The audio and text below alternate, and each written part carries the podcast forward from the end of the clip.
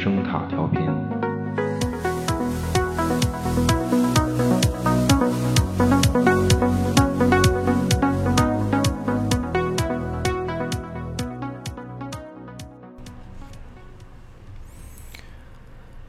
人们总是向往美好，于是经常会把历史取其精华、去其糟粕的裁剪拼贴一番。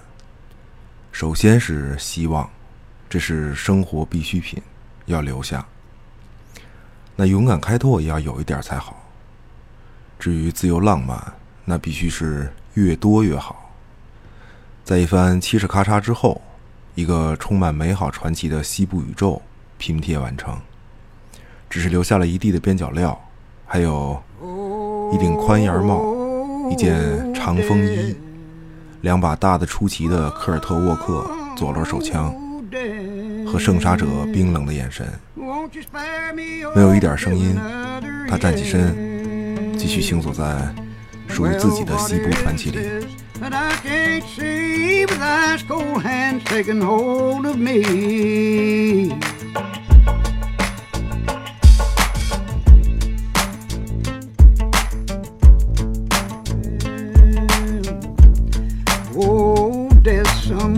Would pray. Could you wait to call me another day?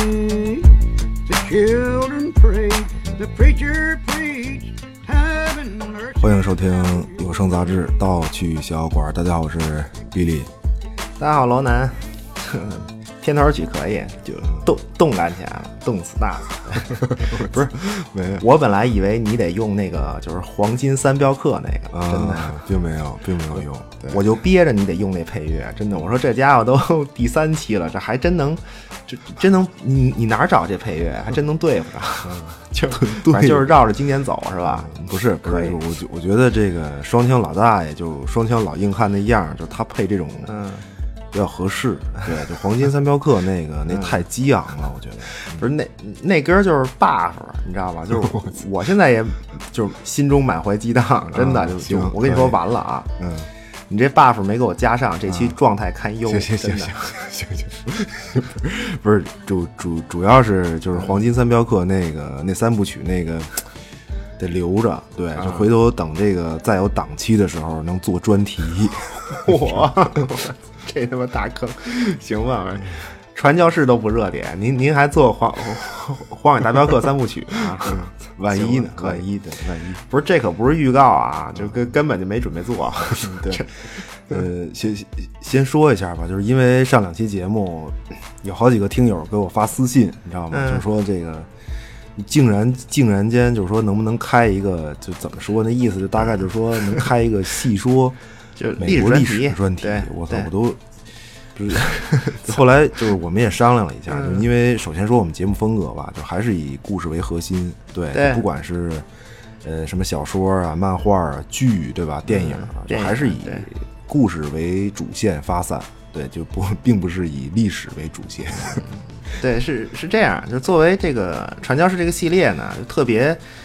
特别是副刊这两期吧，对，这是就是什么事故导致的这两期出现就不说了，别提了，行了啊。主要说的还是传教士故事里这两个核心角色的这个人物的故事，对，然后和和气质，就发散一些电影啊，介绍一下。就是那么整个系列也是以传教士故事为主线，对，所以这并不是一个关于完完整整说美国历史的专题，嗯。我觉得说这个意义其实也就不不大吧，你照着历史书念一遍，这玩意儿你不是咱疯的，不是咱。一八六五年，不早一 年，不晚一年，对吧？四月二十六日，不早一天，不晚一天。凌晨两点，不早一秒，不晚一秒。侦探路德贝克同志带着二十六名士兵，不多一名，不少一名，呃呃，包围了这个这。谷谷仓吧，对，谷谷仓，对，不能是磨坊、牛棚等其他建筑，农用建筑，对吧？就必须是谷仓。对，那么躲在里面的呢是刺杀林肯总统的凶手。这玩意儿 就就也没什么意思，真真的不是。就你你这个是来以前刚背的是吗？嗯，对，就刚刚百度一下呗。对，我觉得反正时时间有限吧，就是还是提醒大家节目的听点在哪儿。对，就是历史背景其实。嗯，只是描述一个简单的因果关系。对，那毕竟娱乐为主嘛。对，还是身临其境的体会故事更重要。对你如果能勾起您对呃系统了解历史的兴趣，那么哎，这个很多的这个学者作品嘛，就是非常多。对，行吧，就回归正题啊，回归正题，咱们今天。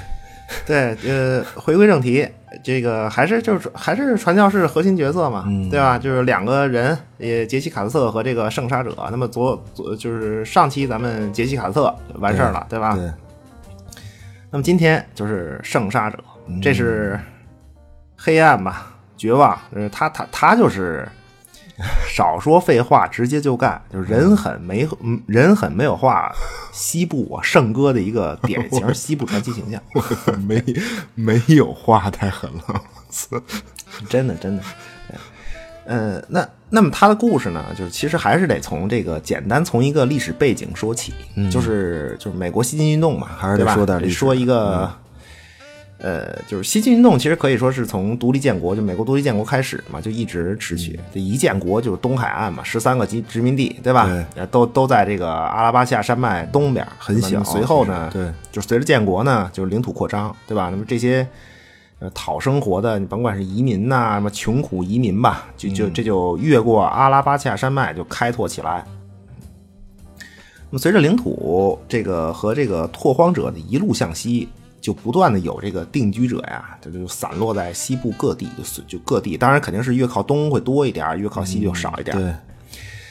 所以随着西晋呢，就不断的有这种新的州成立，对吧？这人数差不多了，然后就有一个州，然后你加入联邦。嗯。但是这个历史背景有一个问题，就是有两个因果关系，就是首先呢是。西部地广人稀，就是两个镇子相邻，它可能上百里地，对吧？你中间荒无人烟，就每一个镇子都都基本都是孤岛，也没有摄像头啊，什么无死角啊、监控啊，就是没有什么看着保安，就是看着那个不是呸，看看着安检门的保安，对吧？在那地铁，那是一个绝佳的犯罪场所。对，那么包括到后来，其实有电报也不行，就很多电影里。就很经典嘛，就匪徒计划的非常周密，对吧？那进进这个镇子，比如说像抢银行啊，或者干嘛，他要作案以前，冲着那个镇子外面那电线杆给一枪，电线一断，有线电报，电线一断就彻底孤岛，对吧？那么镇子里可能有一个警长带几个手下，有时候就一个警长，甚至没有，因为那结果就，对你可想而知嘛。对，那起码是起码是这种执法的人手明显不够。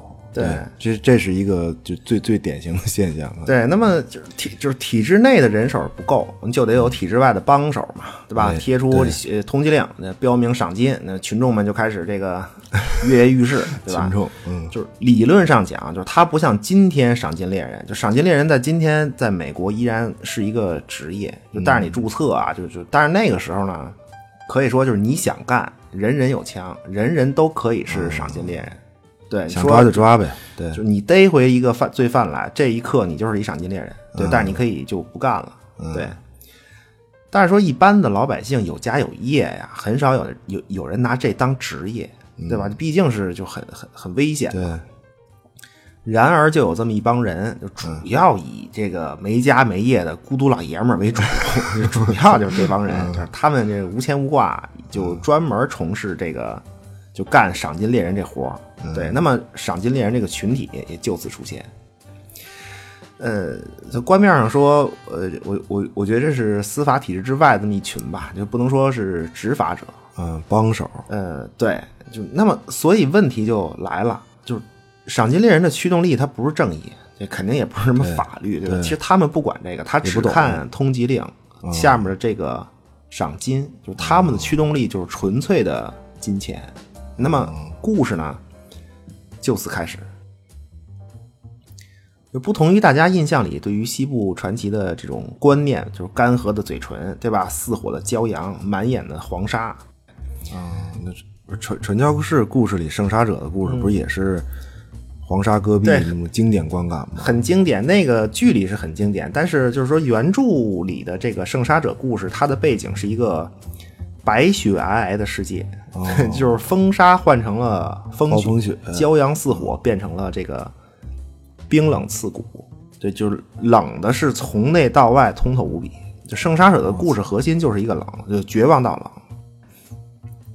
那么关联一部电影，就是《伟大的寂静》，对，呃，说这个就是一九呃一八九八年一八九九年左右吧，就是美国遭受了一场这个大雪灾，就是那种就是畜牧业最害怕的，对吧？就那种全国性的大雪灾，就是所有所有行业都怕市场规律，但是这个行业细分呢，就各有各自的行业天敌。那畜牧业、农业这天敌就是自然灾害，这真是天灾害，对。嗯所以就是在这场漫天的大雪里，就开始咱们这个第一个故事，就是《伟大的寂静》这部电影。嗯，具体地点就是犹他州雪山镇，就是时时间就是一八九八年吧，就就也无所谓。呃，这个雪灾呢，造成了很多贫苦农牧民的这个无家可归。就但人呢，就是总是要活下去嘛，对吧？为了一口吃的，然后这帮饥民呢，就潜伏在这个有的潜伏在这个镇上的小偷小摸，对吧？有的就潜伏在这个山林啊，抢劫过路行人。对，但是他们这个美国宪法，不管你是不是饥民，人上面写了，就上面说啊，就英文啊，英文写着这个 私人财产神圣不可侵犯，对吧？所以那没那没得说，就这帮这潜伏山林的饥饥饥民小偷小摸抢劫，那肯定是犯罪，就是被通缉，就每个人都光荣上。呃，通通缉榜，对吧？就每个人都有相应的赏金，那结果可想而知嘛。赏金猎人就跃跃欲试，就在他们眼里，这不是一帮饥民，就也无也我也不管你是为什么，但是你上了榜，那就是一帮行走的钱袋子，就每个人头上都有一显示，王老五价值 五百，对吧？小二黑价值三百，哎呀，这这听着还是像游戏，听着嗯跟魔兽世界似的，头上接任务。对对，反反正就这意思吧。那么此时呢，在这个温暖的办公室里，嗯，州长犹他州这州长啊，急了，说就这帮赏金猎人太可恨了，什么什么他妈赏金猎人啊，正义的帮手，这不就是一帮凶手吗？就那么心里就这么想着总。结到位，就他突然心生一计，就找来了一个人，这谁呢？就这位啊，犹他州州立派出所，这是 片儿警，呃，这老老张，对，老老张这这简单起个名儿啊，行行行，就是老张，人家是南北战争的这个战斗英雄，对吧？就是枪法精准，而且有头脑，武功高强，对这个时局分析的很到位。对，同时呢，这个人，呃，为人比较老实憨厚，呃，特别有正义感。嗯，人性。那么战争结束了，那么这个老张就肯定就是复员到地方嘛，就安排在安排在这个派出所。还是中国事儿，那州长就把他想起来，就把他给叫来了，说这个，哎，老张啊，就是你你且过来，看我赐予你力量，是吧？这州长就发功，这这啊，这传功完毕。这州长说：“这个行了，呃我现在传功于你，你现在就是正义，你你就是法律，你就是阳光，对吧？嗯，阳光，你替我这个下基层去走一趟，就控制一下这这帮赏金猎人，让这个公平啊、正义啊和这个法律的阳光呢，照进我们犹他州的每一个角落。就是那老张一听就说说说说领领导就就我一人带阳光下乡是是吗？不是您不亲自下去走一趟，了解一下民情吗？嗯，那么州长说：“这个，说你你怎么不听命令呢？我让你干嘛你就干嘛呗。嗯，那就得，就是结果呢，就是没办法嘛，就官僚主义害死人呗。对，就是这个片儿警老张就下了基层了。啊，这是这是 这是干部下乡了，这是。嗯，对，就是呃就是工作组嘛，就是就就老张一人工作组，一个人工作组，带着这个公平啊、正义、法律，还有这个阳光，对，他就就就下去了。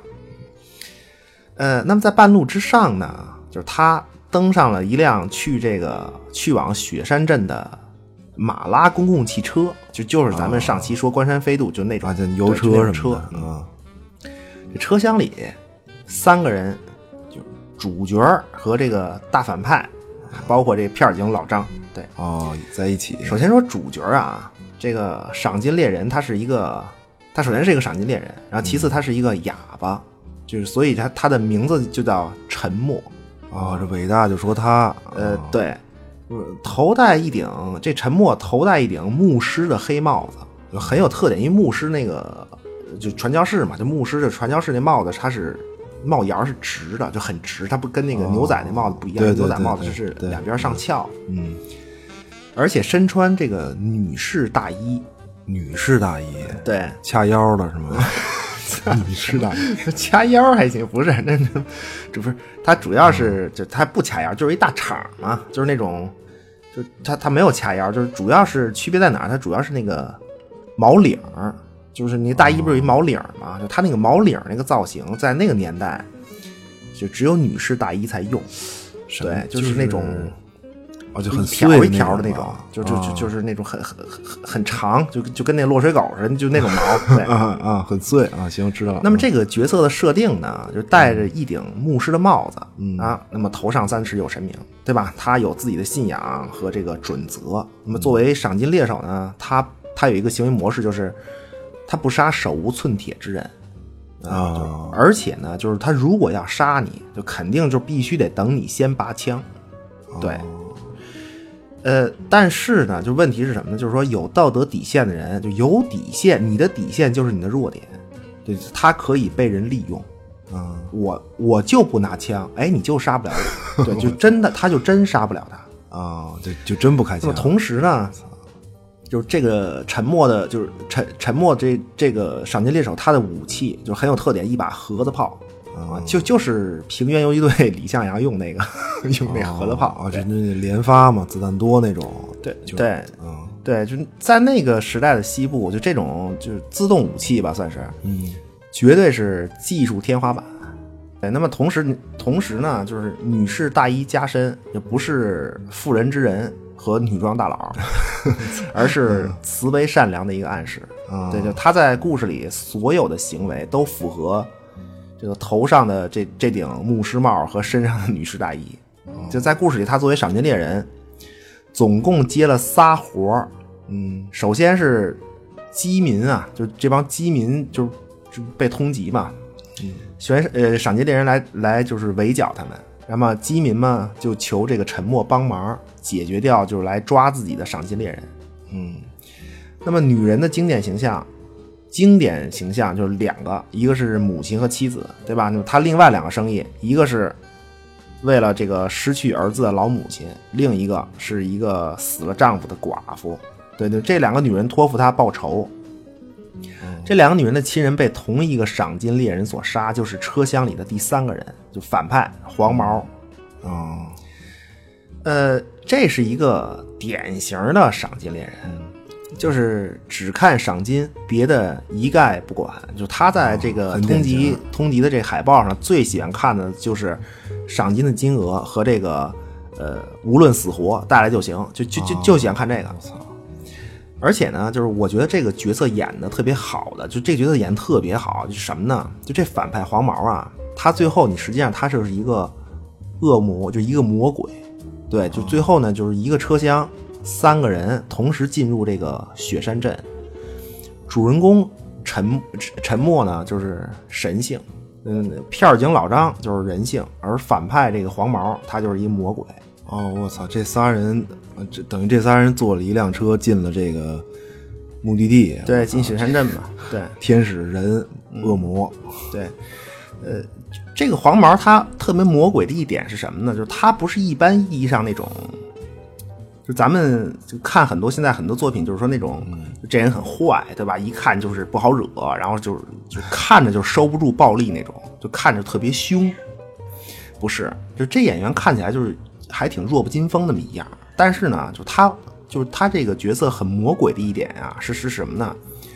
是他这种诡诈和这种狡黠，哦对，其实很多神话故事里，就所谓恶魔的形象，他不是说自己多能多多凶，对吧？多能打，他更多的是诱惑人。对，用这种语言嘛，主要就是用用语言做武器，以对对话你这种说嘛跟你嘚不嘚嘚不嘚的，对吧？要把你忽悠的，就是去干这个干那个。嗯但是主人公呢，恰恰是一哑巴，就他不能和这反派黄毛对话，你不能对话，结果其实就是，就你就就是你黄毛你可以输，但是你不知道这个沉默就不能说话这人他想的是什么，就你没什么意义啊。你你你不能通过就是对话精准的忽悠嘛，对吧？对所所以呢，就是说自己这嘚不嘚这技能对主人公就是反而是无效的，哦对，但是他对其他角色都有效。啊，我觉得这设定还挺有意思的，就是主人公是一哑巴，但是反派的主要技能就是说。对对 对对对，就特特特别好。对，就是他这个主人公就是神性百毒不侵嘛，最后你主主人公就落了一神性，你是所有东西加一块儿就就神性嘛，然后百毒不侵。对，但是反派呢是一魔性，然后这个狡黠。对，那这个片儿警老张，片儿警老张那种就是人性，就可爱，主要是可爱可爱的人性。对，就是很容易上当，然后呢。也挺容易被忽悠的，但是他自个儿心中还有正义，然后有一点小邪念，就就是这种感觉，就是一个人，对纯的人，非常可爱。嗯，然而呢，就是说这些都没有用。对，这哦这片子的绝望就在于，就是主人公百毒不侵，逼的其实是逼的反派无处可逃，嗯包括跟这个片儿警老张一起吧，是俩人联手。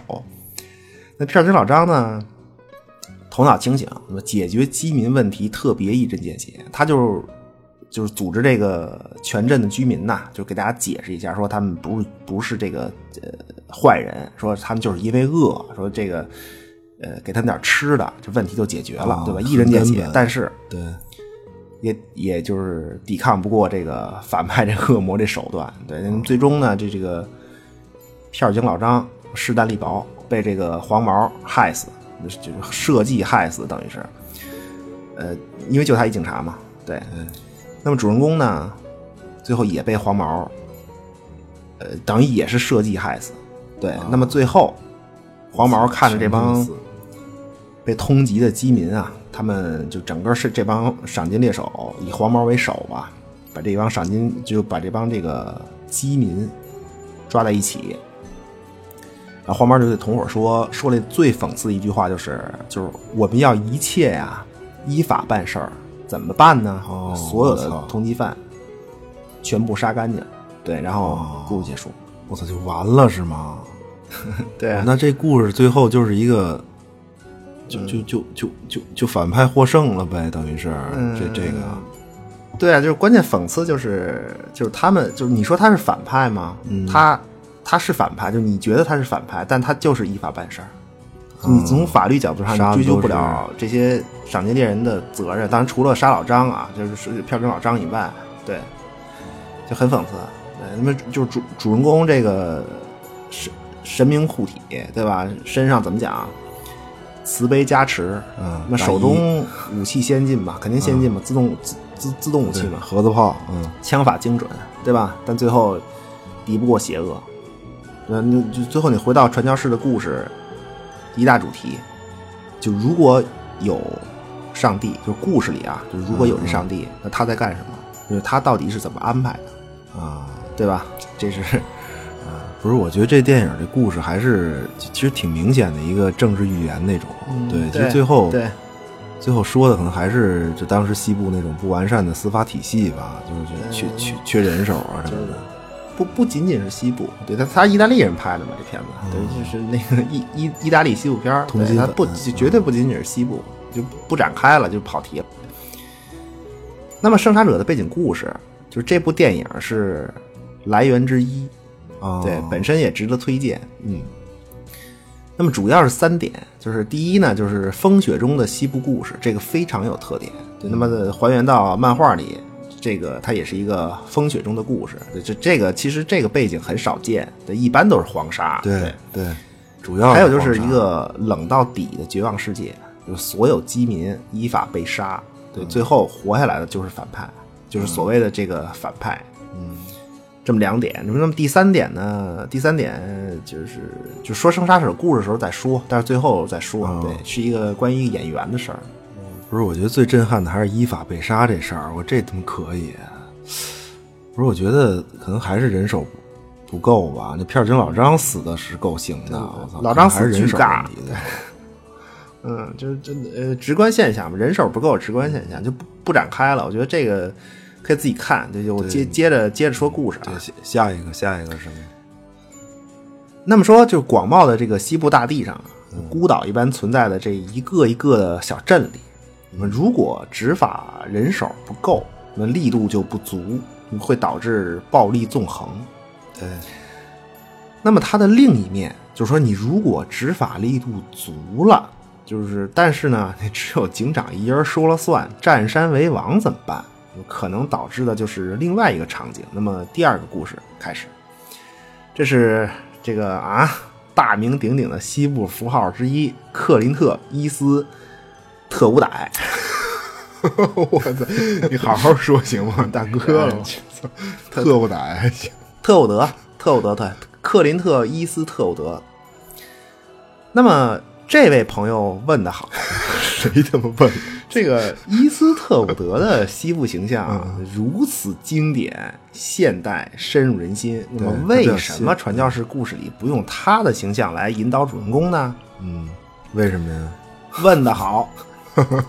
关键是这个克林特·伊斯特伍德呀，就他的形象是什么呢？就主要他主要是演赏金猎人，对吧？那《荒野大镖客》系列就还有很多，就他主要演的都是赏金猎人，就这个形象可以说是亦正亦邪。你你刚才那个《伟大沉寂》里面不就是吗？一个车仨人，俩赏金猎人，一个好的，一个坏的，对吧？对？对，他其实是西部形象的代表，但是呢，他是他真他真是一个就是西部 传奇故事里面就是典型的混乱无序的那么一个代表。嗯，那么你就比如接下来这个故事里，就特呃就是就是伊斯特伍歹的经典电影不可饶恕啊，那这就直接开始了啊。啊是，那你比伊斯特务歹行吧？嗯，特务歹，特务歹吧。嗯，这个说在江湖之上啊，哦，曾经有一位这个鬼神都避之唯恐不及的这么一个赏金猎人。哦，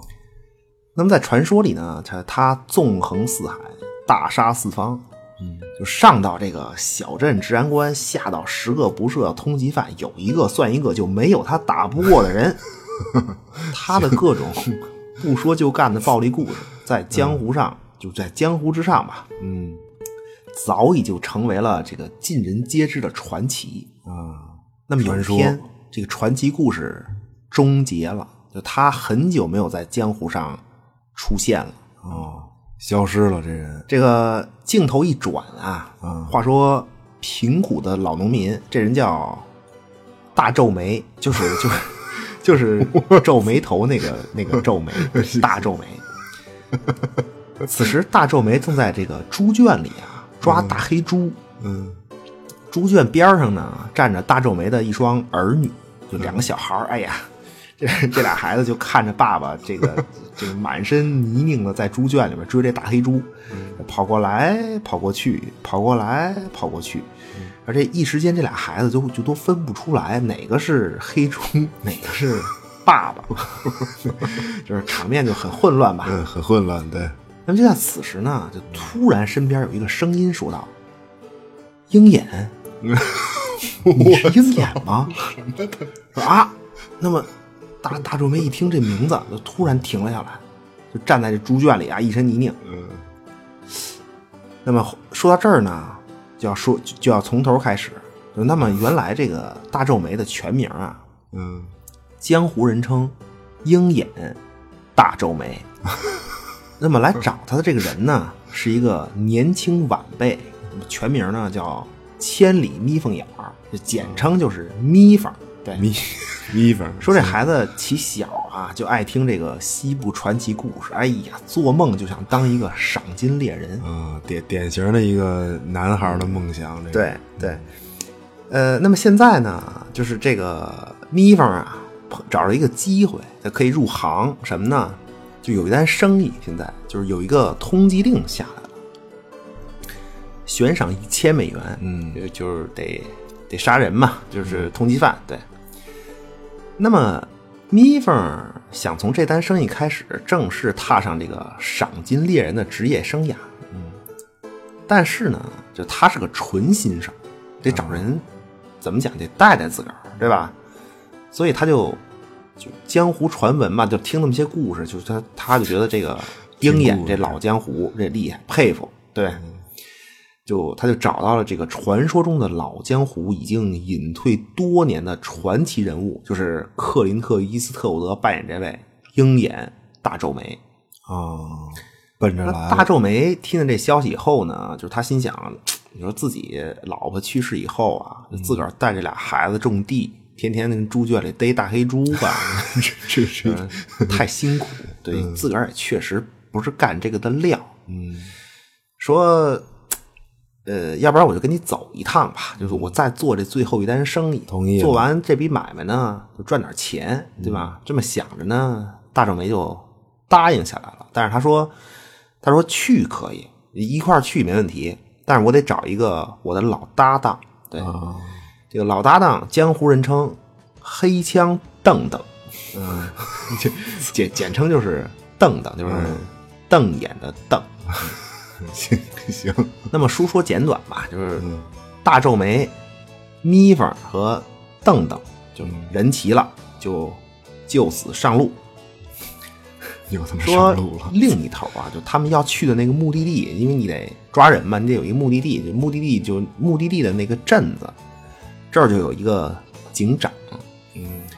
而且这警长本身呢，也是西部传奇里的一个著名枪手。对，这个镇子在他的管理之下呢，幸福、和平、安宁，就就没这么好的地儿了。因为他的手段是这样的，就是镇上的人啊，就只要在这个镇上生活，不许带枪。哦，我操，这是这属于这属于连根儿刨的办法，彻连根儿刨底根治，这是，这而且对，而且不光镇上的人，就是过路人、哦外来者都不许带。就只要你经过，就打我这镇上过，你就得把枪交了。就就是不管你是谁，一概不问，你的背景根本不管，你就是得这么办。对，就是不许带枪。那如果你进镇子不上交武器，让他给抓着了，武器肯定收走不说，对吧？这警长还要对你拳脚相加，这真是往死里打。就这叫什么呀？这叫一刀切执法，这不典型啊，对吧？对对，那在这个西部，对于拓荒者来说，那么首先是是枪，它是一个就生产生活工具嘛，对吧？对首先的，你这么干，那肯定是不行嘛。嗯但是所有人都慑于他的淫威吧，也不敢说什么。哦，明白，这也是一个臭独裁者啊，这是，对对对 对对，故故事里故事里警长，对对对对，呃呃对，那么这个警长的名字呢叫刘木匠，这真的，嗯因因为这个警长就除了暴力执法以外呢，就是他生活中有一个爱好，就是什么呢？就是盖房子。哦就真的是认认真真的盖那种，就真是自己能住的那种房子，就是很精致、很体面的一栋小木屋。哦对他每天都给这个小木屋弄点装饰啊，什么修修补补啊，添砖加瓦呀、对，就引以为傲。逢人就就就问说：“哎，我这房子漂不漂亮啊？”啊？那那那那大家肯定就就说好啊，好对好，对对吧？得夸嘛，嗯要不然就拳脚相加。但是呢，这个房子虽然就确实挺挺精致嗯的，很漂亮，很冠冕堂皇，但是它漏雨。就这房子，它不哦是漏一点儿，就四面漏雨，就哪儿哪儿都漏雨。这房子就怕下雨。我操，这暗示的，我这四面漏雨，这暗示的可以，对，就很很直白嘛，就很直白，特别特别逗。那么这就这就这三个赏金猎人，就刚上路这这三位啊大皱眉那仨、咪缝和这个邓邓，这这三位就来到镇子上，就准备干活了。对，就这个不细说了。当然他们，呃，但是他们一到这儿呢，就肯定就是引起了这个警长刘木匠的注意。啊，对，那那在这个呃三个赏金猎人干活的时候呢，这个大皱眉和邓邓啊，这俩老搭档，呃 但是呢，毕竟年事已高，而且呢，俩人就是俩人，因为都退隐退多年嘛，嗯，已经不再那么犀利了，就说杀谁就就杀谁，都杀人不眨眼，就闭眼开枪，就哪就打谁都能打着。啊，主主主要是心态变了，可能嗯就是安定安定了很长时间，可能就就就手软了嘛。对，呃，那么就邓邓首先就跟这个大皱眉和眯缝就说，嗯就是一抱拳，就是二位，我真是老了，也不拖累二位，就此告辞。就那么希望二位呢，猎杀顺利吧。啊走了，退出了，嗯可是结果呢，就邓邓在回家的这个半路上，就他刚没走多久，就落到这个警长刘木匠手里。我操，刘木匠一看啊，到我手里，他说：“邓邓啊，啊你别瞪，你别瞪着眼瞪着我啊！我问你，就另外两个在哪儿呢嗯？”啊，邓邓就说：“我是不会出卖朋友坏了江湖规矩的，嗯所以我邓邓只能这么瞪着眼瞪着你。一个一个关于一个关于邓邓的绕口令，我惊了，不是，反正就这意思吧，就是都都是狠人嘛。先是唇枪舌剑，对吧？然后就是拳脚相加。那么刘木匠呢，就动了私刑，严刑拷打邓邓，致死。我操，打死了，说本来啊，这个大皱眉也是多年没有打打杀杀，手确实有点软。嗯那么晚辈这个眯缝呢，甚至都隐隐约约觉得是不是自个儿找错人了？说这人是当年鹰眼吗？嗯但是呢，就当这个大皱眉听到自个儿老搭档邓邓被私刑致死啊啊，当时他就感觉自个儿这个怒发冲冠呀，黄色头发根根根竖起，然后这个一股一股金黄色能量遍布他的全身。我操我操我操，这北极塔传奇英雄鹰眼终于归位，举枪冲进镇上的小酒馆，嗯一枪撂倒小镇独裁者、自恋警长刘木匠。那么最后呢，赏金猎杀完成啊，大皱眉带着钱和自个儿一双儿女离开破败的农场，离开西部，去这个东部大城市就做买卖去了。故事结束。啊，这是我操，这是一个典型的这种反英雄人物，这对最后对，很典型 超。级赛亚人，这这这意思就是克克林特·伊斯特伍德的西部片就全这种，就很多。嗯比多你比如刚才这故事里，三个赏金猎人，对吧？大皱眉、邓邓和咪方，就这仨，他们关于这次赏金任务有过讨论。就大皱眉是觉得种地养孩子啊太苦，嗯，对他需要钱，不是他也不而且他又会干不会种地，啊讲真确实是。对 眯缝眼儿是觉得，就是他年轻人嘛，嗯。就听听听这个盗趣小馆成长起来的 这么一波，这西部传奇故事成长起来，行吧行就是就是他觉得这事儿很酷，嗯。就他就是就被悬赏的通缉犯，就是呃就应该是坏人，就就得死，嗯。对对对，赏金猎人听故事就是好人。对，在在这个咪缝的这个世界观里，嗯，那那这个邓邓说的其实更明显，那么这个犯人犯了什么罪不重要，只是给、就是给我们赏金猎手一个合法的这种杀人理由吧，就还能拿钱，对，就这么一个理由。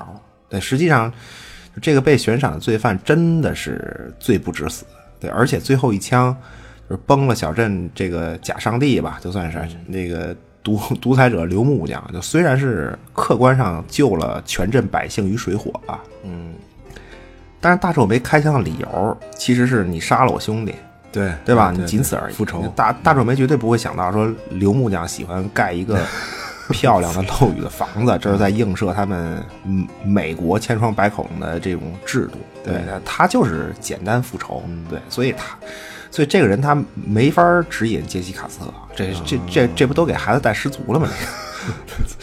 嗯，就就不够不够正面呗。对不过我还是觉得漏雨的房子这影射可以，对，太直白了，这也。确确确实对。那么，就这个故事和圣杀者的关联在哪儿呢？嗯，话说这个传奇，呃，老英雄鹰眼大皱眉，对吧？他杀人如麻，但是呢，他遇到了一个姑娘，就俩人相爱了。就此大皱眉才隐退了江湖。对，但是这个相爱是相爱了吗？可是这丈母娘不乐意啊。这说丈母娘说这个闺女啊，就是这人太恶了，江湖传奇，杀人如麻，赏金猎人，这你可不能找啊。啊，但是这姑娘就说说你们不了解他，对吧？我能从她身上看到善良，对，因为他大皱眉他不想杀人嘛，对，因为大皱眉他这人本性就他是不想打打杀杀，但是呢又没办法得活呀，对，所以就是江湖上流传那些就是他特别狠的事儿嘛，其实都是他就是给自个儿喝大了，就诚心给自个儿喝大了以后干的，就是他知道不能干，但是就就麻痹自己呗，说白了，对对对对，还是。也反正也算被逼无奈，嗯，对，就最就是包括最后年轻人咪方，就在真的就是就是这次赏金任务之后呢，就真的杀了一人。他说他再也不想干赏金猎人了，原来他妈杀人感觉是真他妈不好，和故事不一样。包括邓邓，就为什么退出啊？其实也一样，就就也是沉寂多年反思嘛，就所以手软。对，那大皱眉妻子去世这么多年，他都没有重操旧业，但是现在就。为了孩子嘛，就他又干了一票，完事儿就彻底离开西部了。嗯，但是这片子叫不可饶恕，就谁不可饶恕啊？其实这里面有很多人都不可饶恕，但是最不可饶恕的其实就是这个主人公鹰眼大皱眉，就他本身也是不可饶恕。对，就就就以他为代表的这帮赏金猎人最不可饶恕，为钱杀人嘛。嗯，你喝大了也是你干的，而且你明知故犯。对，明知不可为而为之呗。嗯，对。那这片子里没好人了吧？我听了半天，我刘木匠惊了啊！也也，谁是有有有？不是很多细节没说。就就你比如这个邓邓死于私刑，对吧？那么他的妻子就是受害者嘛，就是就单纯受害者。因为丈夫出门说这 做笔买卖再也回不来了。我操，这挺惨。嗯，然后这个 包括那个就是通缉令，就有这通缉令，通缉通缉令上通缉那个罪犯，就他是因为。把一个妓女的脸给毁容了，就是划划伤了嘛。对，但是整部电影啊，打打杀杀一通，就最后他们没人管这个最初受害者，包括设立，就是包括替这个被毁容的这姑娘啊出这一千块钱赏金的这个，这这这就因为他们妓妓女妓女里面有大姐嘛，就那大姐她是一个，实际上她设立这个。赏金完全就是为了发泄自个儿内心长期以来的这种委屈，因为他这职业嘛，那肯定很多委屈。你你你能明白吧？我我就就可找到机会弄弄这帮男的一次了，就这这就是个理由借机，所以就设立了这个呃悬赏。我操，我这这也属于那种事儿越来越大的情节，不嫌事儿大。这 里的人我看。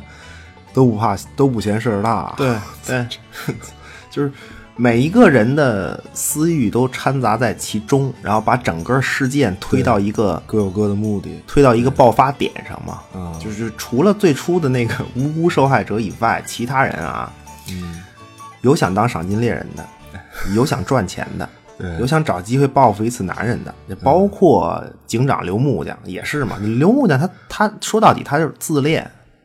不，这也是私欲嘛，对对吧？你就满足一下自己这种，嗯，对吧？你甭管什么心理了，他最后自恋嘛。你我盖房你就夸我好，对吧？我说怎么办你就得支持，对吧？你越自恋越自信，最后就把邓邓打死了嘛。然后那就有人报仇呗，对吧？你你肯定不能，对，嗯，哎呦，牛 逼！不是，我觉得这也是混乱西部的一个典型状态。其实，不过突然觉得。不是最后大皱眉带着钱和孩子就彻底离开西部，其实也是一种怎么讲，就是时代结束的这么一种暗示。对，就进入城市生活嘛，他再也无可能做赏金猎人。嗯，就就就职业消失了，就彻底对彻底没了。行吧，反正算算了，大家自己看看吧。我操，有点跑题。对，还一片子是吧？不是三个吗？对，就还一个，就还是这个什么的吧。就是最后一个关联电影，就是。还是克林特·伊斯特特特务逮的，经典作品，就是中文中文名字，它叫《西部执法者》。对对，这这名字反正反反正挺怪的，其实挺怪。这这片子和执法反正就是它没有什么关系。这这片子要直译的话，应该叫《法外之人》更合适。哦，对操，这这这完全俩意思，听着。嗯对对，而且这片子就是它跟刚才前两个片子有一很大区别，就是它是一个就是美国主旋律，就是它它和这个就它有一个 happy ending 的结尾，对，嗯。但是这片子它跟这个《圣杀者》的关联又特别重，就主要是在就刚开始那么十十来分钟，对，哦就就就很重，后后面就是一个纯大主旋律，对，反正不不管了，不重要吧？就那那那这片子就是咱们开始的时候说这个一个西进运动带来的两个因果关系里嘛。那么第二个，第二个就是什么呢？就是随着这个西进运动的发展吧，就是不停的有新的州加入这个联邦，对吧？？对，经但是。你得以什么身份加入？就简单说就是你是自由州还是蓄奴州，对吧？经典问题。那么此时南北战争还没有爆发，那么有一个州叫做堪萨斯，就这州是自由州还是蓄奴州？怎怎么定呢？那结果就当时出了一主意，就简单说啊，让堪萨斯人民公投，啊，对吧？可以，简单合理，对吧？结果就出事儿了。你让狂野老百姓自己投票，那西部群众就真给你打成一片。啊，真真打呀，就是那种 嗯，简单说就是有两个民兵组织，啊，对对，一个就是支持所谓自由州，叫做这个红腿儿，来自堪萨斯本地；另外一波呢，就是支持蓄奴的，叫这个丛林人啊，它来自这个隔壁，就是堪萨斯隔壁就是密苏里，隔隔隔壁就是密苏里州，是一个蓄奴州。呵，两边这个 反正这两边就是借机吧，嗯主要是对无辜老百姓下手，打砸抢烧，对，然后都到这个对面友家里折腾。那么此时呢，这个南北战争虽然没有开始，但是呢，我们这个西部执法者的电影这个故事呢就开始了。说在这个密苏里州啊，这是一个蓄奴州嘛，就靠近堪萨斯的的边界这个地方有一户人家，就一家三口，男主人公是这个大皱眉，我操，串了是吧？还还是大周梅，不是啊他他他一个人演还叫大皱眉嗯嗯，克克林特伊斯特不得嘛？对，这个贫苦农民大皱眉，嗯每天一早呢就离家下地干活儿。说这个密苏里啊，确实是这个蓄奴州，是是是蓄奴，对。但是大皱眉他没没奴隶，就就那玩意儿太贵了，好几百一个，就用不起它淳朴农民，嗯就也更谈不到什么支持自由啊，还是蓄奴这个事儿，对吧？他他能把自个儿这半亩地的事儿拾到明白，就算成功。啊，就不错了。但是结果呢，有一天啊，就他正在地里干活，就突然听见远处一阵混乱，就只见自个儿家的那方向啊，黑烟滚滚。这大皱眉一看，我操，扔下锄头就往家跑。这结果到家一看，一帮这个堪萨斯来的民兵红腿儿，就是高喊支持自由、打倒奴隶制的口号，在那儿抢大皱眉的媳妇儿，烧他房子，然后这个自个儿的孩子呢，在这个火光冲天的房子里喊救命。我操，呃，那就在这个贫苦农民大皱眉还没反应过来的时候，一个民兵冲上来，冲他脸上就是一刀，大皱眉就昏死过去。啊，血溅当场，那么醒来以后呢，就是就是一看嘛，首先就是一看就是这个房子一片废墟，对吧？灰烬，老婆孩子全死了。呃，就怀着这个沉痛的心情啊，就顶着脸上还在流血的刀疤，大皱眉埋葬了他这个母子二人，并且在这个坟头之上呢，他不忘规规矩矩的口中念叨着一句话，就是“尘归尘，土归土，上帝赐予的，上帝带走”，然后规规矩矩的立起一个十字架在坟头。那么回到屋子的废墟上呢，就是他找到了那把，就是他扒了废墟嘛，就是看看有没有什么，就是就就没没烧干净的东西嘛，就是他扒拉出来一把这个自个儿的这个左轮手枪，就从来就他都没摸过，就就就就拿出这把枪。就是他想复仇，但是呢，就是又不知道从何开始，就不知道从哪儿开始。人家农民嘛，他普通农民嘛，嗯，可是他要想生活呢，但是已经家破人亡，那么就这么彷徨着，他就举起手中的枪，然后一枪一枪的，就是练起射击来。哦，我操，现现练是吧？要报仇现练枪，是不是？呃，就就就我的理解啊，你可以理解成他就是不知道从哪儿开始报仇，然后开枪发泄自己心头的这种愤怒吧，也好，或者是怎么着也好，就是，但是最后达最终的最终是达到了客观上达到了这个练习射击的目的。对，就农民嘛，他不会用枪，对对，那么。就这么浑浑噩噩的守着废墟和亲人的坟墓，结果他的枪法确实是越来越准，越来越准啊。那么就是过了过了一段时间呢，就有一天啊，他练完枪就恍惚的坐在这个妻儿坟的坟边就突然有一群这个骑马挎枪的汉子就来到他的眼前。嗯，领头的汉子问，这就是一看大皱眉大大手眉那样对吧？就就问他说说。说这个红腿干的吧，大皱眉就点头。嗯，汉子继续说说，那跟我们走吧，我们是密苏里的民兵，我们要去堪萨斯 找他们报仇去。哎呦，你听到这儿呢，大皱眉精神一振，就此他加入了队伍。啊，那么一众人马走后，只留下大皱眉妻儿这个坟墓和这个墓地上已经歪倒的十字架。主人公大皱眉也就开始了自己这个战场生涯，就复仇之旅吧。那么他的在战场上的名字叫做刀疤大皱眉，令敌人闻风丧胆。那么，那么故事呢也就告一段落。对，哦，告一段落了啊。对，就主要是前面告一段落，临了还给人起个名字，我还以为得得 得嗯严严谨严谨。不是，我觉得那个就十字架那细节挺好的，就是你刚开始他刚开始埋的时候，就特别规规矩矩的立一个，然后最后走的时候十字架倒了，但是就也没有人扶，那对，对，就开始杀戮了嘛，就心里有些东西他放下了，然后他准备去投身这个杀戮了，对，复仇报仇，对，就他主要对应的是。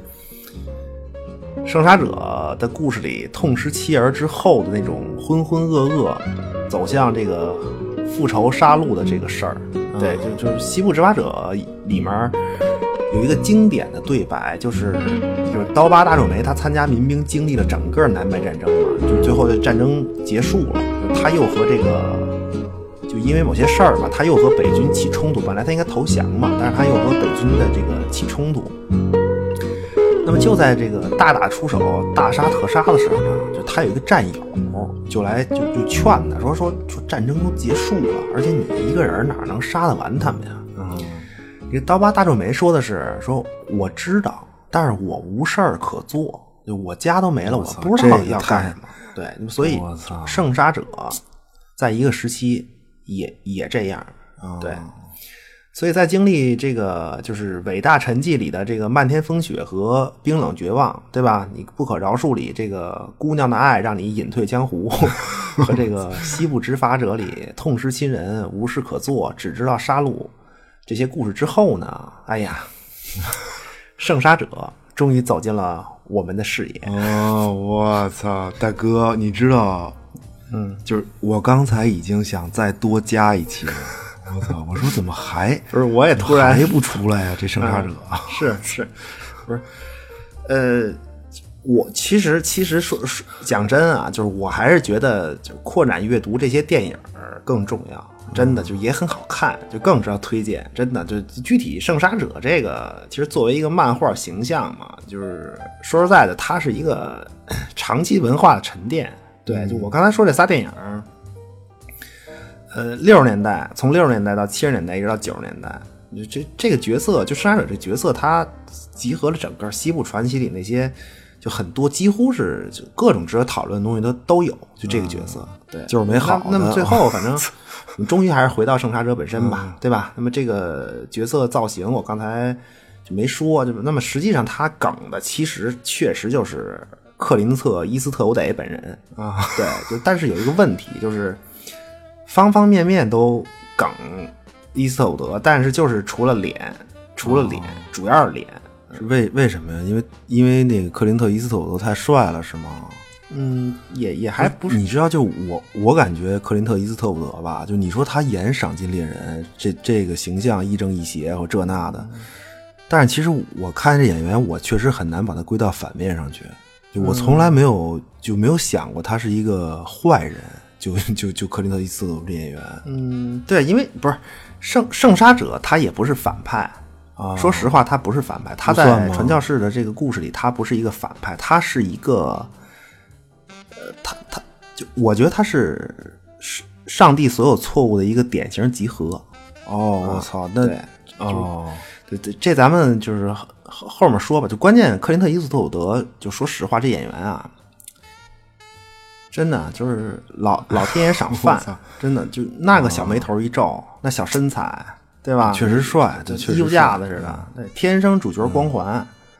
所以就是生杀者的形象，他确实是克林特·伊斯特伍德银屏形象的一个大集合。对，就但是呢，他外加了一张别人的脸。对，这个这个人其实就不重要。对对对，但是他就是他也是合理活的一个演员。对，呃，就但是他是一个常年演反派的配角。对，就他主要的是演反派，就这就这个，那也有也也有名吧？应该，对啊，这必必须有名啊！他他这好像还得也得也也拿过奥斯卡，对，就必必须有名，这没名用他脸干嘛呀？这不就是为了就是大家都认识嘛？就一看就入戏，就一看啊，这脸他可能是起码不是个正面角色吧？不是个纯正面角色吧？就这种，对，呃，就就就包括第一部电影《伟大沉寂》里面，刚才说不是有。有三个关联点嘛？就第三个关联点就是，就是《圣杀者起源》故事里面的那个大反派，那个大反派就是《伟大寂静》里面的这个电影里的反派。这演员叫克劳斯金斯基。哦，你你说就按他画的是吗？对，就就不光不不光长得像，就包括发型啊，好像穿的衣服，我记得也挺像的。就包括就主要就更主要的就是说那种。狡黠，就他他他在那个《伟大寂静》里面演的就特别特别像魔鬼嘛。刚才说，就那种狡黠，那就那种样就看似弱不禁风，实际就险恶之极那样就都一样，就太太好了演的。对，就包括生往上搬，就是那个《荒野大镖客》三部曲第二部就《黄昏双镖客》吧。嗯，你记得就是反派团伙里有一个白人，就挺扎眼的。就其他人其实都是好像都是有点墨西哥裔嘛，就但就他是一个纯白人，有一个反派金发碧眼的，外号叫好像叫怪胎，我记得。啊，哦，是你说的是那个就穿一绿毛衣那个吗？我记得就还还有点驼背，对对对对，好好好像是驼驼背，我忘了。哦，这俩演员是一个人演的吗？对，我操，真行，就就就这演员克劳斯金斯基。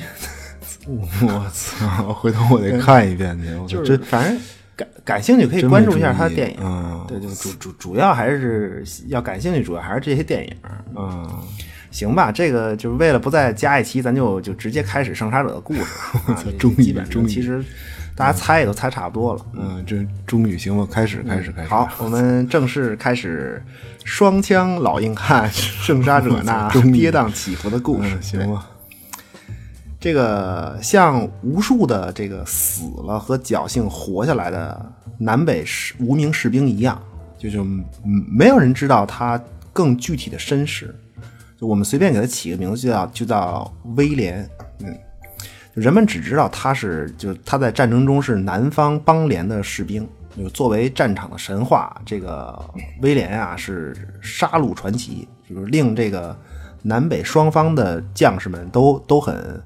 都很忌惮吧，这个人就就是疯起来谁也不好使，狠起来谁都怕。嗯，行，咋疯 起来？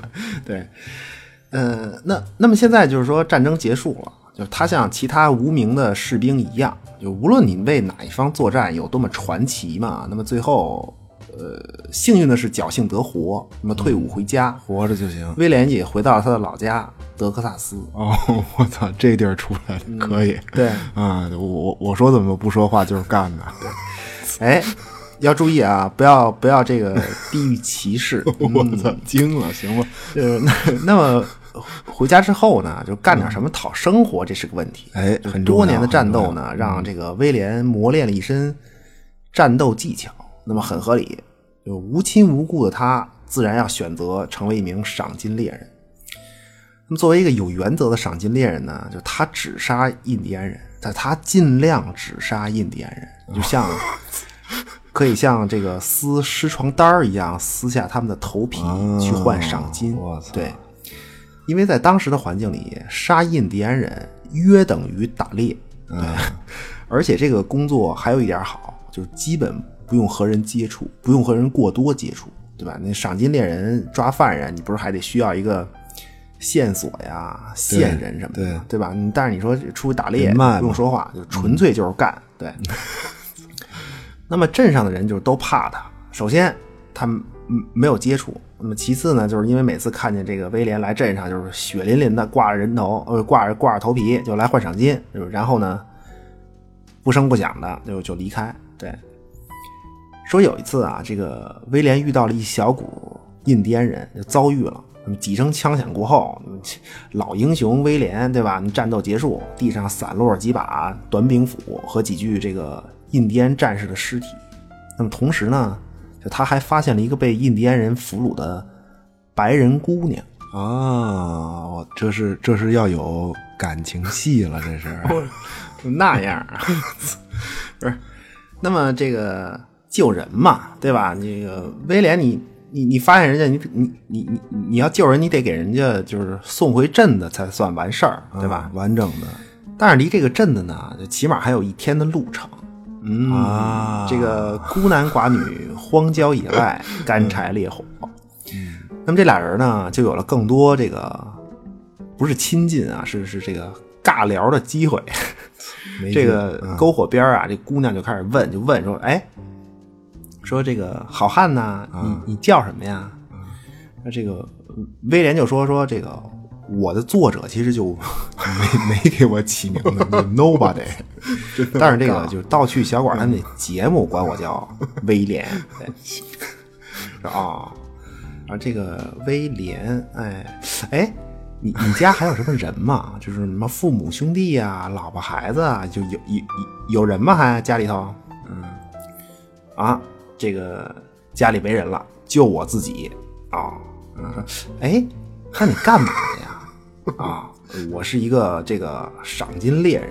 啊，哦，哎，我我我看人家赏金猎人都在酒馆里喝一口，然后一尬聊就把事儿办了。说你这赏金猎人怎么看那么丧啊？风餐露宿不是，哎，这姑娘可够贫的，不是，她不风餐露宿能把你给救了？是是是，就是加深了解嘛，就是多多多沟通，对对。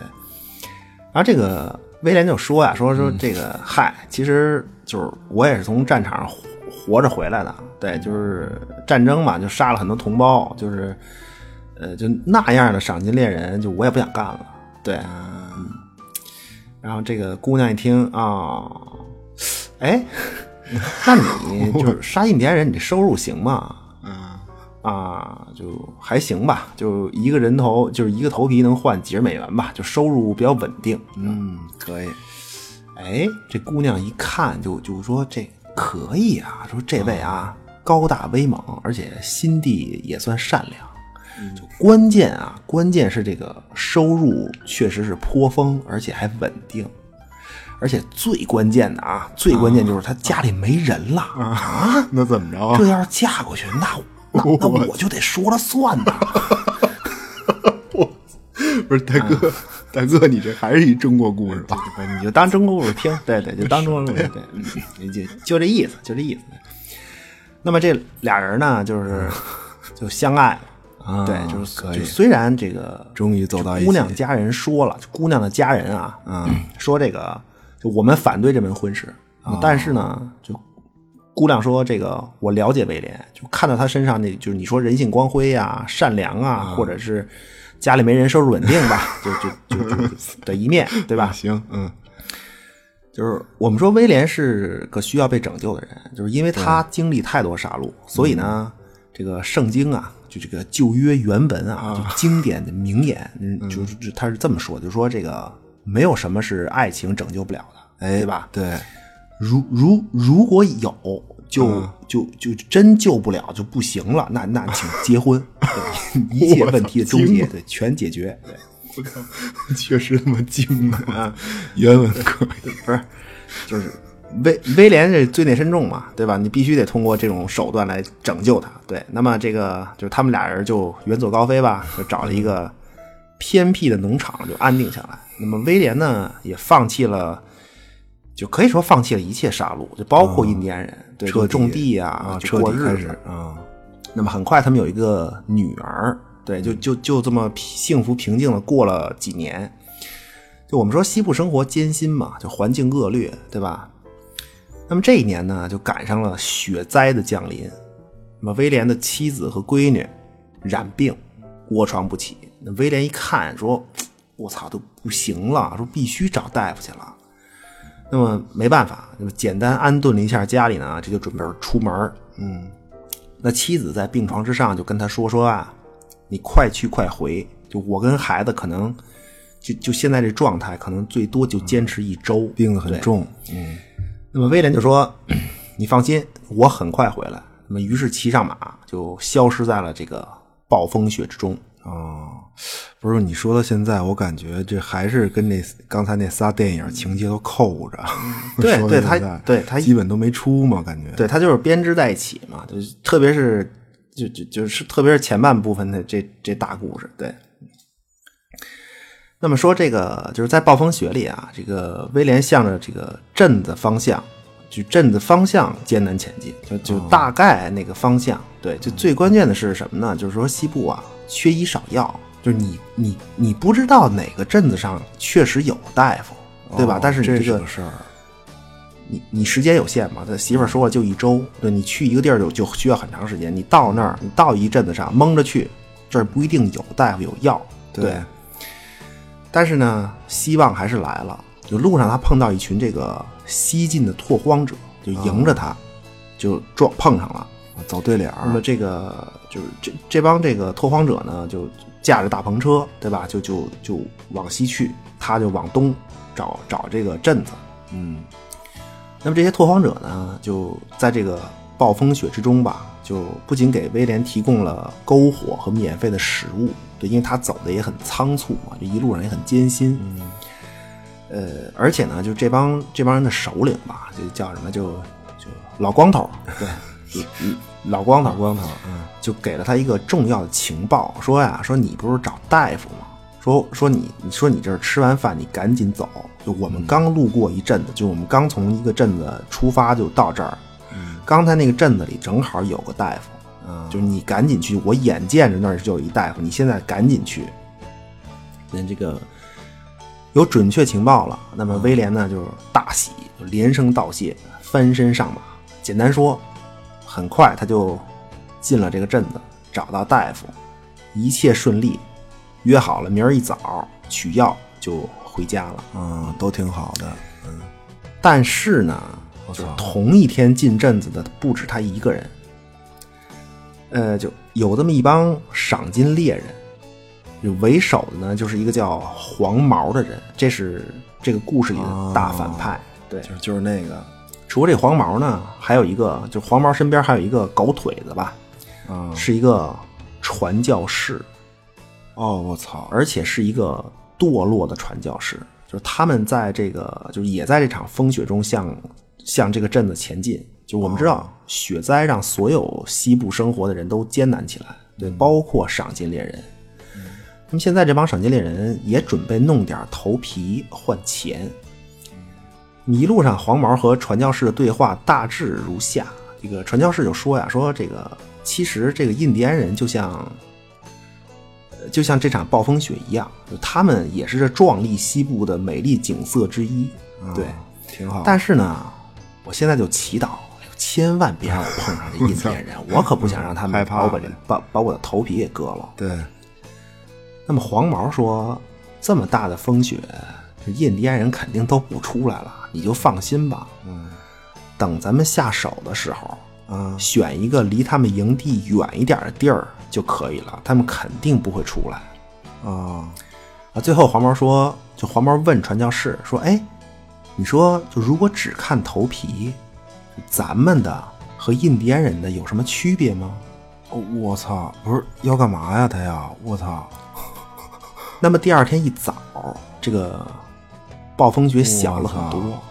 威廉拿了药就上马回家。那么此时他已经离家整三天了，就必须快马加鞭往回赶，赶紧期限就是就是一周嘛，对，一个礼拜。嗯，在回去的路上呢，就突然他就听见暴风雪远处啊有枪声和呼喊，就然后再往前呢，就隐约的看见一辆大篷车停在路边儿，就周围影影绰绰的有一些人，然后再仔细看，原来就是老光头带领的那帮拓荒者，他们被黄毛给抢了。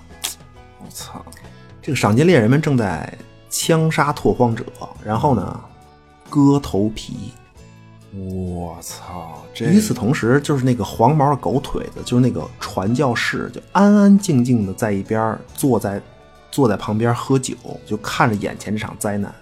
啊，那么虽然就是回家时间紧迫，但是面对帮助过自己的这个拓荒者被害啊，就威廉不能不管，对吧？但是敌人众多，可是这个威廉呢，毕竟战斗经验丰富，身经百战的传奇老兵嘛，所以他就没有再往前走，他远远的找到一个就隐蔽的一个射击地点，就是把马拴好，掏出步枪，开始远距离击杀。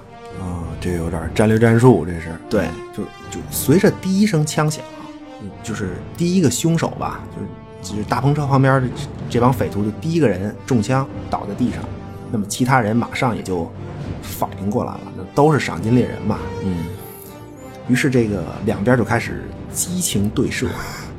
那么由于黄毛这边被突然袭击，而且就是都是短枪还击，左轮手枪嘛，仓促基本就没有什么效果。啊，但是呢，就威廉虽然没事儿，但是呢，威廉的马就被这个榴弹击中，就死了。哦那随着赏金猎人被杀的越来越多，他战斗不占优势嘛。那么黄毛和传教士就这俩人一看不敌，就赶紧翻身上马，和幸存的其他赏金猎人就跑了，因为他们的目标就是头皮，就迅速的就脱离战斗就跑了，骑着马。嗯，那么威廉见状呢，就赶紧就冲到这个大篷车旁边，他想看看有没有活着的拓荒者，就还能救一救。但是呢，只有一地没有头皮的尸体，在这些尸体之上，只剩下一个人还奄奄一息，就是老光头，他也被割了头皮。我操，竟然没死是吗？我 操呃，那么没有一句废话，威廉能做的，就他见过太多的，在战战场上见过太多的死伤了，他知道什么样人能活，什么样人不能活。那么威廉现在能做的就就是一件事儿，就是赶紧给老光头一枪，帮他结束痛苦。我操！不是，就是那个，就黄毛带着这帮赏金猎人这帮孙子说了半天，就是就就憋着就要抢这帮拓荒者啊，就是要用他们头皮对就冒充印第安人的这换钱，就憋着这事儿呢，是吗？对，就压根儿就打算的就是这事儿，就根本就不是 对，这打印第安人多费劲啊！打印第安人挺费劲的，就你就你以为简单的？嗯人家是有几跟那个威廉那样的，就一个人糊一大片的，对吧？就就就是得找这种老弱病残下手，这样这个收益比较大嘛。对，你自己也没危险，对，就是就欺负弱者呗，对吧？对对。那么继续啊，那么对于威廉来说呢，就是最关键的问题是没有马了，就他只能走回家，那么救妻女。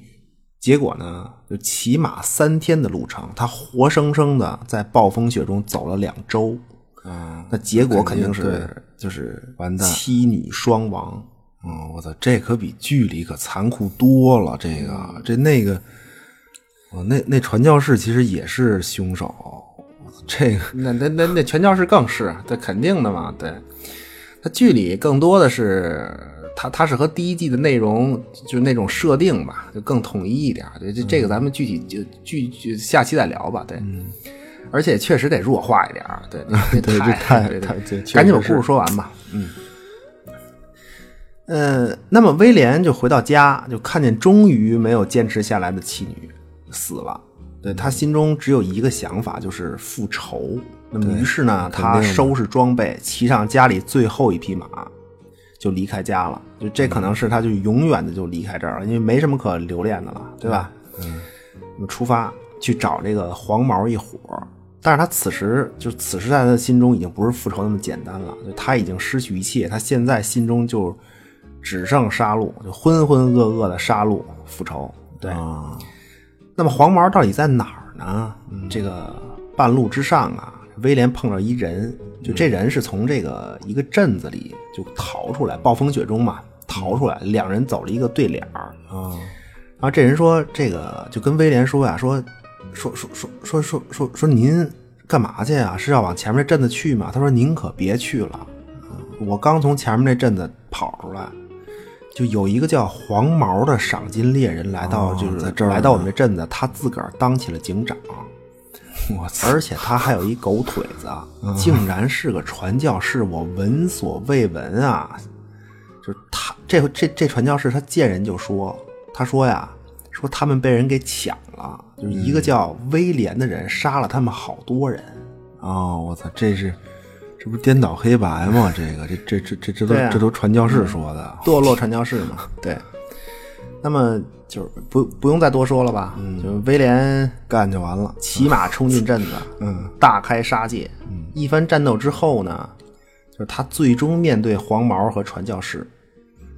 就在威廉把这俩混蛋逼入绝境，呃，马上大仇得报的一刻，结果一扣扳机，哎，没子弹了。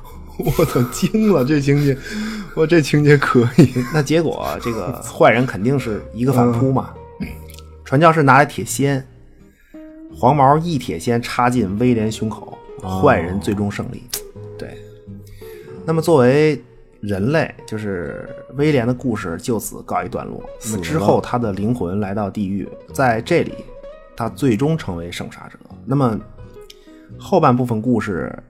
呃，包含一个很大的结尾。那么在下期吧，下期因为这个圣杀者故事的结束，其实就是跟整个传教士的这个大的故事的完结是很相关的。对，咱们就下期一块儿就说了，就完了。对，行吧，我就操，听听了半天，嗯，就威廉这故事真够揪心的。我发现这 对啊是啊这宇宙里，这一点好人活路都没有嘛，这是、一次次的，最后对子弹没了。不是主主要还是就是录制节目的事故导致了这些这听这种故事，呃本本来都不在计划之中。这些故事是是，确实是，反正总结一下吧，就威廉的故事其实特别暗合什么呀？就他有一个特别暗合这个西部执法者，就刚才那个最后一个、啊三个电影里最后一个嘛，就他那句台词就是“尘归尘，土归土，上帝赐予的，上帝拿走”。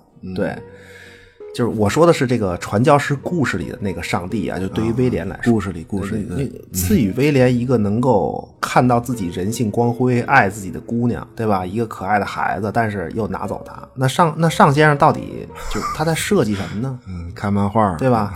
就呃，威廉半路和这个匪徒激战是行侠仗义，对，但是毫无结果反而是他自己的马被榴弹击中。那如果是上先生看着，那么这是你的安排吗？嗯还是你根本就不管呢？嗯，就威廉再次去找黄毛和这个堕落成那样的一个传教士复仇，结果杀了那么多无辜者，因为他进镇子杀了很多人嘛。嗯，那到最后一刻，面对仇人，他妈枪里没子弹了，这个这就是对上先生的安排吗？嗯，这这设定的如果说，就是说，就是说那个威廉像这个不可饶恕的这个，就就不可那电影《不可饶恕》里这个大皱眉一样，我操，出戏了，就是大皱眉，就是说到底，就是大皱眉也是一个不可饶恕的人，那么威廉也是一个不可饶恕的人，那你为什么不让他早点死呢？对对吧？何何必在报仇的时候杀害那么多无辜的人呢？如果你只要折磨他一个人的话，对吧？就就很难说，就很难说这个，就是我觉得在传教士故事宇宙里面，因为它设定是如此嘛，就你有一个上先生在，对吧？对啊那你很难说是命运在一次一次捉弄他。我觉得这个，对，反正他，我觉得他还是想讨论一个，就是我操，这事儿他妈挺哲学的，真的。真反正恩尼斯是作者，这是这，反正这大哥可以，我集，我觉得他真是集合了西部传奇里所有不好的事儿，都安在这个威廉身上了。就像你刚才说，他是这个是就这宇宙里对上先生对对对，所有这种错误的集合，确实这 太惨了，大哥。对，反正下期吧，就是错误或者是别的一些什么东西，就是下、下下期吧。对，怎么着也得下期了。所以就是威廉的问题，实际上就是就威廉想问的，就是威廉心底的那个问题，实际上就是作者恩尼斯在这个传教士的故事里的一个主要问题，就是他实际上给每一个角色，他他他这个给因为传传传教士故事很庞大嘛，就是人物很人物多嘛，多他实际上给每一个角色都设置了类似的问题。嗯，对，就他是他是这每一个角色，就威廉是这些受苦受难的每一个角色的一个极端表现。对，反正这是传教士的故事一个终极问题吧。对，嗯，我觉得这些问题最终都指向故事里那个坐在怎怎怎么说，就真真不知道牌儿 宝真不知道座上那个 自个儿上先生。对，嗯我们下期吧会在呃完结所有的这个故事和疑问。对，行吧，行，就下期讨论这问题吧，就就嗯对完不完结的，我 设计一下设计就涉及到这些问题。嗯，行吧，请大家期待本系列的终章。对，嗯最还是回到呃第一期的题目，就最低的标准和最高的难度，就是回到我们最初的思路上。下半部分，那本期先这样。差不多。对，呃，求订阅、评论、转发，谢谢光临，我们下期再见。